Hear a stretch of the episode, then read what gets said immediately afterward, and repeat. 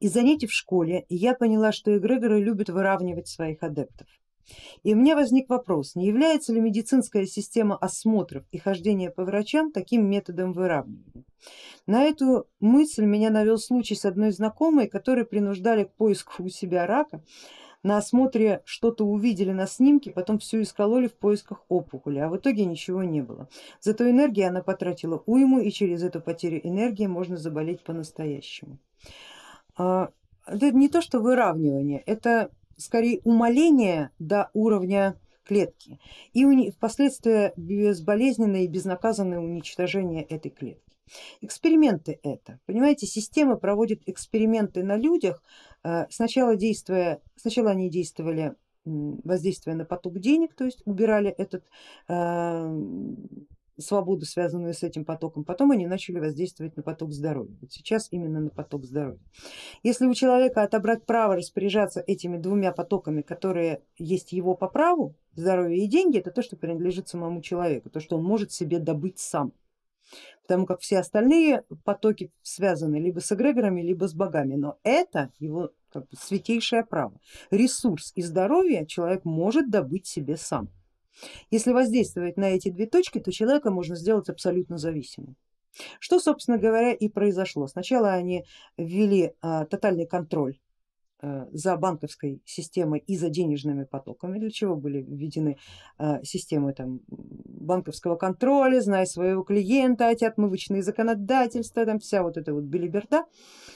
А, после того, как народ это съел, проглотил и сказал, ну конечно терроризм, ну как же иначе-то, ну что там, терроризм, мы понимаем, мы понимаем, личной свободой можно пренебречь, мы понимаем. А, на что система сказала, ах, понимаешь, ну все отлично, значит и остальное тоже отдашь. И была введена система а, контроля над человеческим здоровьем, когда вот таким вот образом, каким вы сейчас описали, человек отдавал право распоряжаться своим собственным здоровьем эгрегориальной системе. В данном случае профессиональной системе медиков, а еще точнее бюрократов медицинских. Потому что любой медик, он вам скажет, что он может быть и рад бы вам помочь, но у него есть что? Протокол. И по этому протоколу он влево-вправо двинуться не может, иначе он останется без лицензии, без зарплаты, без, без, без, без, без практики и так далее. В конечном итоге все к этому уже настолько сильно привыкли, что медик, который э, отходит от, от протокола, это практически ну, еретик, еретик медицинский. А, а поскольку за все эти эксперименты э, по, по большому счету медицинские э, специалисты, врачами уже назвать нельзя, специалисты медицинские получают достаточно неплохие гонорары, чувство совести и чувство врачебного долга, оно очень быстро атрофируется, оно так хорошо затирается деньгами, потому что ни одно, так другое. Но человек, который доверяет подобным системам, он отдает свое право на распоряжение своим собственным здоровьем, отдает совершенно добровольно. Он дал право распоряжаться своими деньгами, теперь он отдает право распоряжаться своим здоровьем. Тоже относится и к э, нынешним процедурам по вакцинации, которые мы сейчас с вами все усиленно наблюдаем вокруг самого себя. Здесь вопрос веры. Веришь, что они имеют на это право, что это тебе больше не принадлежит? Все, тебе это больше не принадлежит. Три раза докажи, три раза согласись и дело сделано. И дело сделано. Вот, поэтому подумайте об этом. Мы с вами говорим об этом уже много лет. Мы говорим с вами о внутренней свободе, мы говорим с вами о правилах, о ритуальных действиях, которые можно ошибочно совершить и через это ритуальное действие случайно отдать свои собственные права. Так попадались наши предки, думали, а чего там, ерунда. Так мы и попадались и неоднократно. И все это крепче затягивало удавку на шее.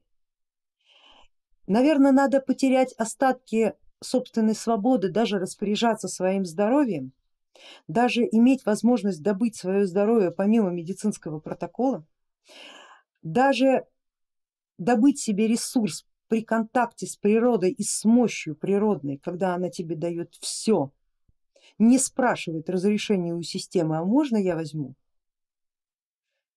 выращу на этой земле курицу свою, там взращу или что, что там еще запрещают делать. Вот когда вот это все уже, наверное, дойдет до пика, тогда, возможно, человек и сорвет эту удавку. А если он скажет, ладно, ладно, только не бейте, будете кормить три раза в день, так оно и так сойдет. Ну тогда человек недостоин той свободы, которую имеет. Он просто недостоин этой свободы и значит она у него ему не просто не нужна, ее у него не должно быть потому что это оскорбление богов, оскорбление свободы, когда они даруют ее недостойному, а он все равно ее отдает за право носить рабский ошейник и есть свою похлебку три раза в день. А в тюрьме сейчас ужин, макароны. Поэтому не надо свободы тому, кто не знает, что с ней делать. Вот когда узнает, тогда возможно появится и еще один шанс. Думайте, что вы делаете, думайте, что вы говорите, думайте, кому вы доверяете. Все узнавайте сами, никому не, не, доверяй, не, не, не принимайте ничьи слова на веру. Если есть хоть малейшее сомнение, что вас обманывают, лучше скажите нет, чем да, потому что это да может оказаться тем самым ключевым и роковым третьим, да, против которого уже бесполезно будет что-нибудь делать. Итак, коллеги, я желаю вам не потерять свое право на свободу. Если вы его сохраните сейчас, в период тестовых испытаний, на лояльность раба рабовладельцу,